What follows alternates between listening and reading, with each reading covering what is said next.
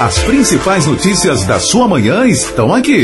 Jornal Brasil Hoje, Rede Católica de Rádio.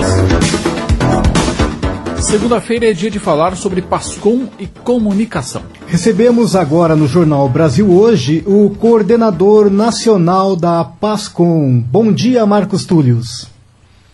Olá, amigos do Jornal Brasil Hoje.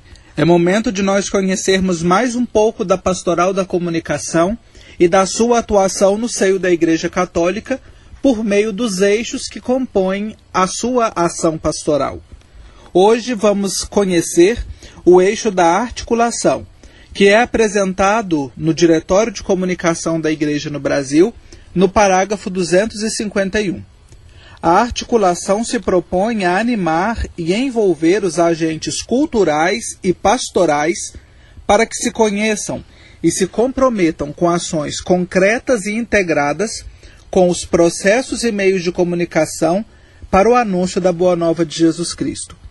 Elementos importantes são apresentados aqui e que nos ajudam a compreender ainda mais o que é articulação na vivência da pastoral da comunicação. Primeiramente, a articulação ela pode e precisa ser vista e entendida como um processo entre os próprios agentes da pastoral da comunicação, para que se animem mutuamente para o bom andamento dos trabalhos pastorais.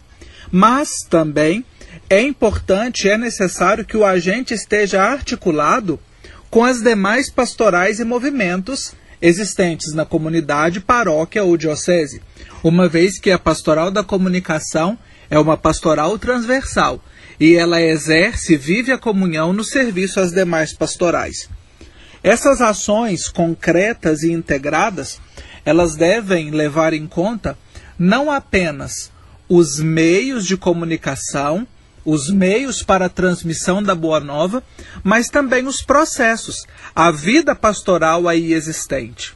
Os meios e os processos devem estar cada vez mais integrados, para que assim a pastoral da comunicação e a sua atuação na igreja seja eficaz e eficiente. Para uma boa articulação, é importante que aconteçam encontros formativos, encontros celebrativos, encontros de partilha da vida nas mais diversas dimensões.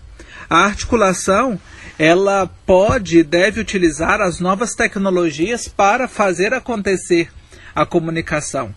Especialmente nesse tempo de pandemia em que não podemos nos encontrar presencialmente, as plataformas eh, digitais têm sido bastante utilizadas para promover não apenas a formação dos agentes, mas também fazer com que mantenham, com que se mantenham articulados e possam desempenhar bem a sua função na comunidade.